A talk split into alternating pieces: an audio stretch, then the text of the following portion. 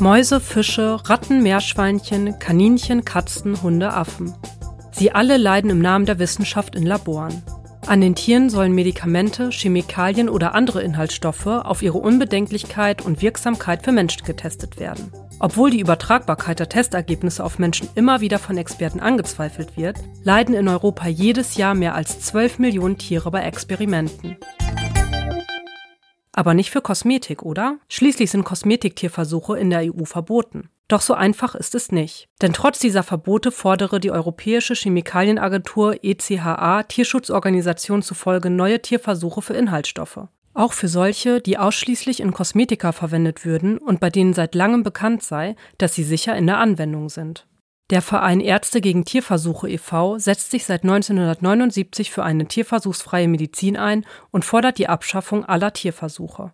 Aktuell sammelt er mit der europäischen Bürgerinitiative Safe Cruelty Free Cosmetics Unterschriften für ein Europa ohne Tierversuche. Ich habe mit Dr. Gabi Neumann, Pressesprecherin und wissenschaftliche Mitarbeiterin des Vereins, über die Initiative und die Problematik von Kosmetiktierversuchen gesprochen. Es ist Montag, der 16. Mai und ihr hört das Tierschutzupdate.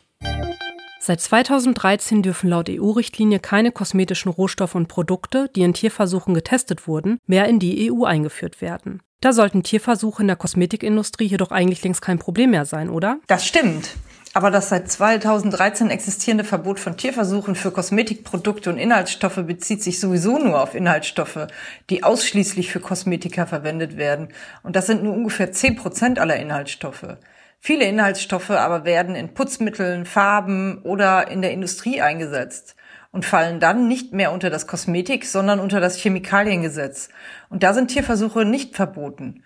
Deshalb war es bisher auch sinnvoll, sich beim Kauf von Kosmetikartikeln an Siegeln zu orientieren, die das Produkt als tierversuchsfrei und teilweise auch als vegan kennzeichnen. Wichtig ist hierbei allerdings, dass man auf unabhängig kontrollierte Siegel achtet, wie zum Beispiel die Veganblume oder der sogenannte Leaping Bunny, also das Bild eines springenden Hasen. Manche Hersteller kreieren nämlich ihre eigenen Siegel und können demnach auch selbst bestimmen, welche Voraussetzungen vorliegen. Ob solche Selbstauskünfte ausreichend sind, muss dann der Verbraucher selbst entscheiden. Warum wird Kosmetik überhaupt an Tieren getestet und wie sehen diese Versuche aus? Mit den Tierversuchen soll festgestellt werden, ob Kosmetika oder deren Inhaltsstoffe schädlich für den Menschen sind.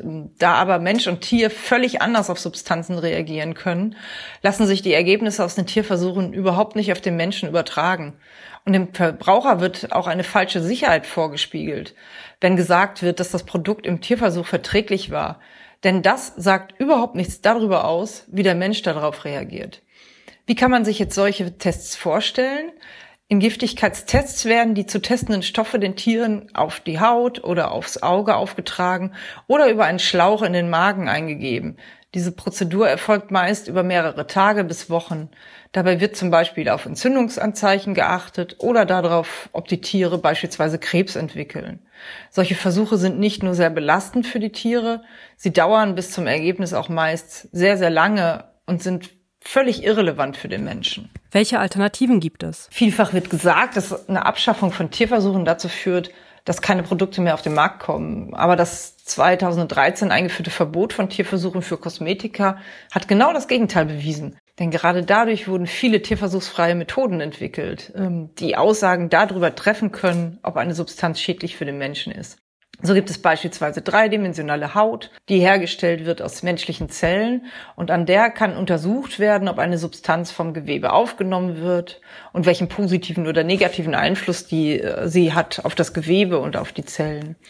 Heutzutage kann man auch aus menschlichen Stammzellen kleine Mini-Organe herstellen, die vergleichbare Eigenschaften der normalen Organe besitzen. Auf diese Weise hergestellte Nieren können zum Beispiel Urin produzieren, Herzen können schlagen und äh, vieles mehr. Verbindet man da mehrere von solchen Mini-Organen auf einem sogenannten Multiorgan-Chip mit einem künstlichen Blutkreislauf untereinander, da kann man sogar testen, welche Wirkung eine Substanz auf die inneren Organe hat. Dafür könnte ich zum Beispiel eine Testsubstanz auf die Miniaturhaut geben und schauen, ob sie aufgenommen wird, ob sie in der Mini-Leber verstoffwechselt wird, welchen Einfluss sie auf das Herz hat und ob sie beispielsweise über die Nieren ausgeschieden wird. Und da die Ergebnisse aus solchen tierversuchsfreien Methoden mit menschlichen Zellen arbeiten, lassen sich mit ihnen Rückschlüsse auf die Reaktion des Menschen ziehen. Mit Tierversuchen hingegen weiß ich ja im Endeffekt nur, wie die jeweilige Tierart auf eine Substanz reagiert. Was hat sich denn aktuell bezüglich Tierversuche für Kosmetika geändert, dass nun eine europäische Bürgerinitiative ins Leben gerufen wurde? Bisher konnten Kosmetikfirmen komplett auf Tierversuche verzichten und entsprechende Produkte auf den Markt bringen.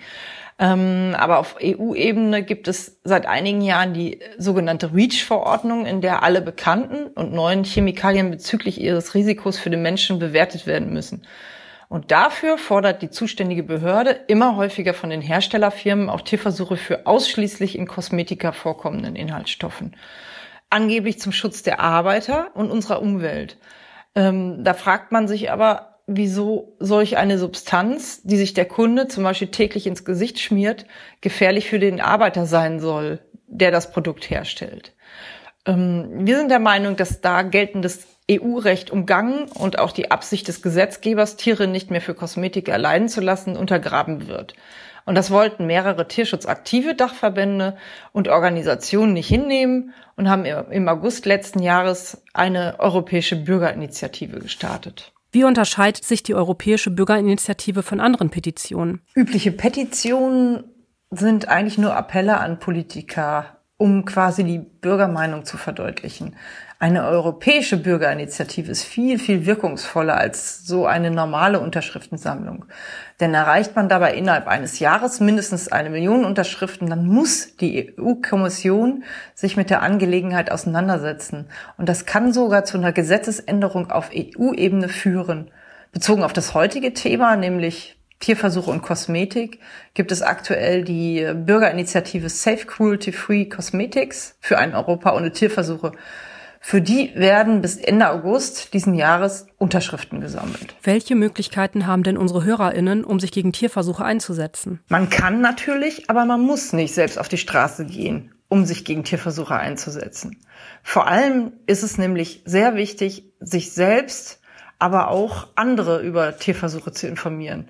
Einem Großteil der Bevölkerung ist nämlich überhaupt gar nicht bewusst, dass Tierversuche eben nicht notwendig sind, sondern im Gegenteil sogar gefährlich dass sie eben den Menschen eine falsche Sicherheit vorgaukeln. Ähm, wir haben schon über die Siegel gesprochen, also Produkte mit tierversuchsfrei oder den veganen Siegeln. Die gibt es nicht nur für Kosmetika, sondern immer öfter auch, zum Beispiel für Putz- und Waschmittel. Und mit dem eigenen Kaufverhalten beeinflusst man natürlich den Markt. Was wenig gekauft wird, verschwindet irgendwann aus den Regalen.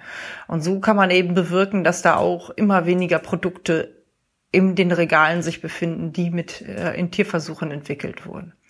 Außerdem kann man durch Petitionen oder hat man durch Petitionen eine einfache Möglichkeit, Tierschutz sozusagen vom Sofa aus zu betreiben. Deshalb möchte ich an dieser Stelle allen Zuhörern nochmal unsere europäische Bürgerinitiative Safe Cruelty Free Cosmetics für ein Europa ohne Tierversuche ans Herz legen. Bisher sind dafür nämlich weit weniger als 600.000 von den geforderten 1 Million benötigten Unterschriften zusammengekommen. Und das muss sich bis Ende August definitiv noch ändern.